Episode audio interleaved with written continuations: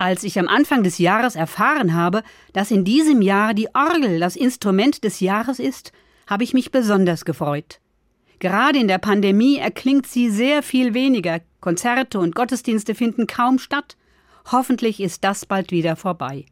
Aber ich habe ja Tonträger, und so hole ich mir ganz oft die Orgelmusik ins Wohnzimmer.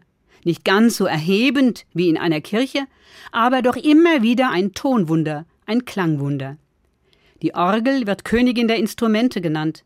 Sie gilt als das schwierigste, größte und vielseitigste Instrument. Ihr Tonumfang ist unermesslich.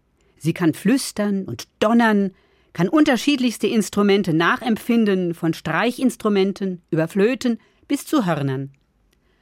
Das erinnert mich an den Psalm 150. Da heißt es: Halleluja, lobet Gott in seinem Heiligtum. Lobet ihn mit Posaunen, Lobet ihn mit Psalter und Harfen. Lobet ihn mit Pauken und Reigen. Lobet ihn mit Saiten und Pfeifen. Lobet ihn mit hellen Zimbeln. Lobet ihn mit klingenden Zimbeln. Eine Orgel kann die Fülle des Gotteslobes hervorbringen und dazu die menschliche Seele mitnehmen, dass sie sich aufschwingt zur Freude an Gott und am Leben.